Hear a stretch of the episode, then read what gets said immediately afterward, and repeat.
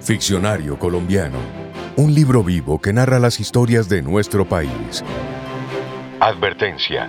Todo lo que se va a contar a continuación es producto de la imaginación del guionista, basado en las historias que compartieron los oyentes para construir el ficcionario colombiano. Capítulo 7. Postales de Aranzazu.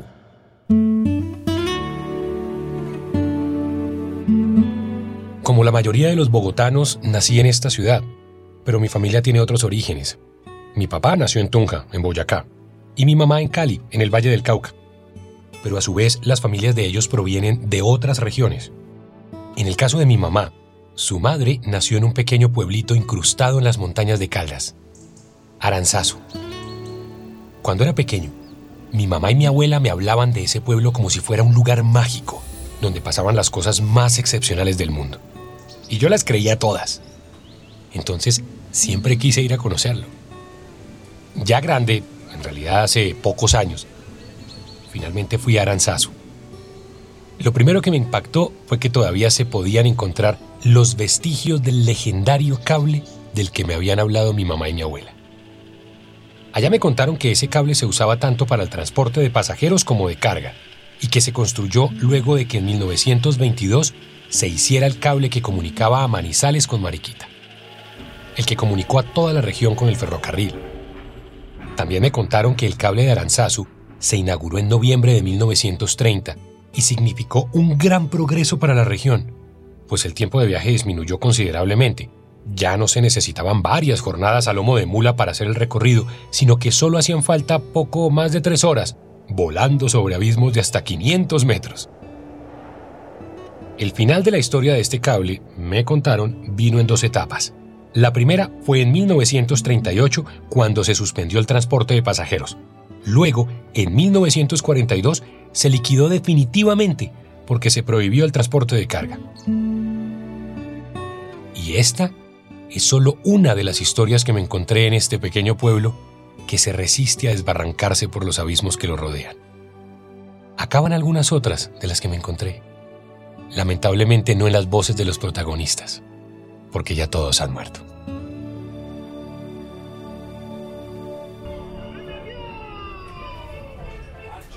Ay, tan bello usted.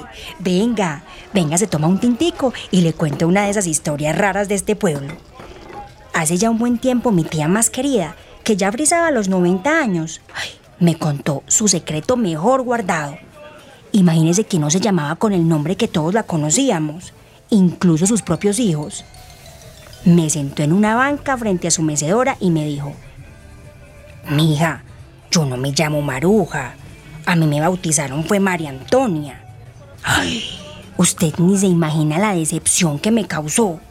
A mí me encantaba el nombre Maruja, sobre todo porque me gustaba imaginármela cuando era niña, acá en el pueblo, diciéndoles a todos que se llamaba Maruja, que tenía nombre de vieja aunque fuera niña. Pero no. Lo que sí no me quiso contar fue cómo logró que a todos se les olvidara que se llamaba María Antonia y que le dijeran Maruja. cuando le pregunté, no, se hizo la dormida y me embolató la respuesta. Yo no le contesto a nadie, no, sino hasta después pues de que ella murió y viera las caras de sus hijos y nietos. Hasta uno de sus nietos decidió ponerle a su hijita María Antonia.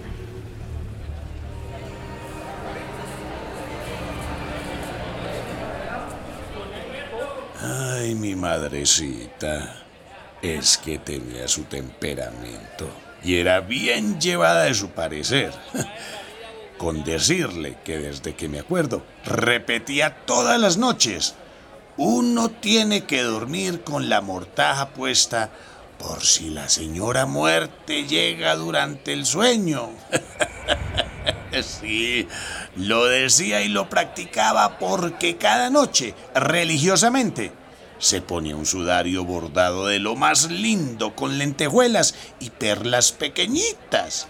Luego se acostaba boca arriba con un crucifijo entre las manos y no se movían toda la noche. Por la mañana se quitaba el sudario, lo doblaba y lo ponía debajo de la almohada. Luego, pues, seguía el día como si nada. Y así, hasta que una noche se le cumplió la profecía. A mi madrecita se la llevó la señora muerte por la noche, despuesito de que cumplió los 85. Se la llevó bien arreglada, con su sudario y su crucifijo. No fue sino levantarla y de una entrarla al cajón. Ahí nos ahorramos lo de la arreglada del cuerpo en la funeraria. Ay, es que era buena mi madrecita. Hasta después de muerta.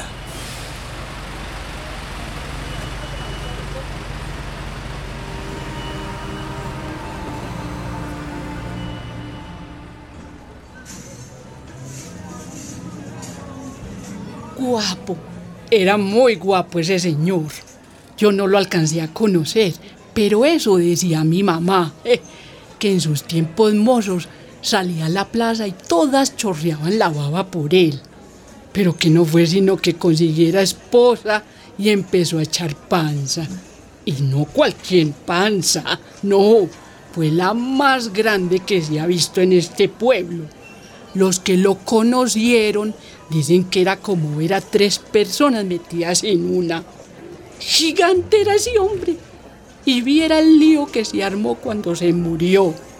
Resulta que el susodicho vivía en el segundo piso de una casa. Como no había un cajón de su tamaño y era muy difícil sacarlo del cuarto, al de la funeraria se le ocurrió hacerle el cajón ahí en la casa, a la medida.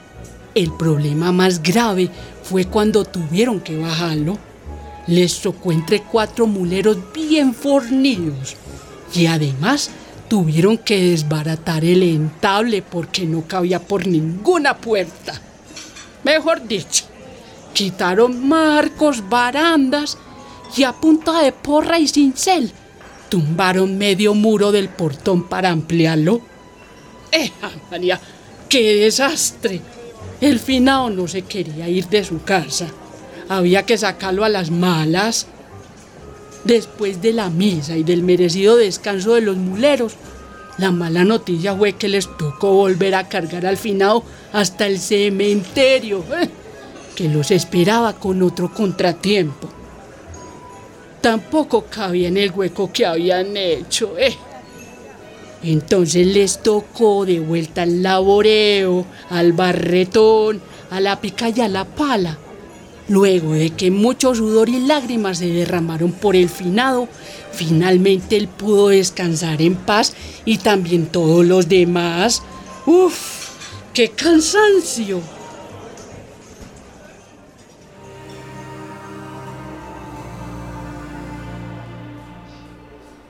Ah, sí.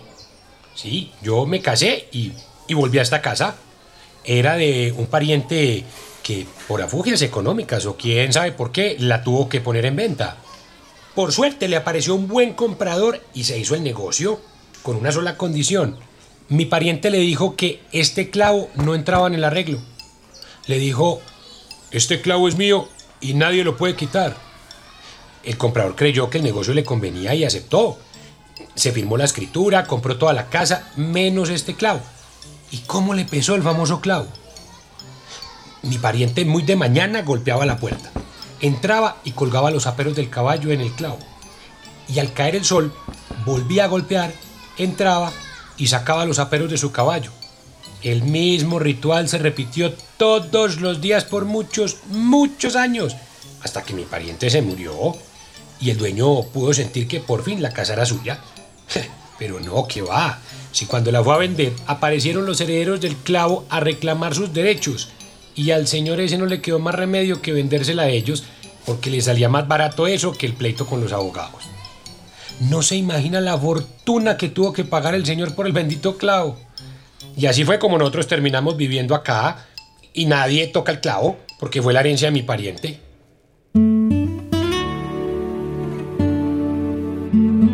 De Aranzazu me fui lleno de historias. Cada casa a la que entraba era como un libro gigante que contaba cuentos en las paredes, en los escalones y hasta debajo de los muebles. Era como si por las ventanas y balcones se desbordaran las palabras y por todos los rincones del pueblo hubiera algo para contar.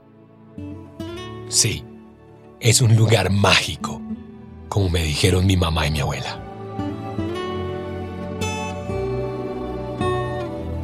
Este episodio del ficcionario colombiano fue posible gracias al aporte de Lirian Marulanda Arbeláez, quien escribió desde La Victoria, en el Valle del Cauca. A ella le agradecemos las postales que nos compartió sobre Aranzazu y su familia, que no solo es numerosa, sino llena de historias.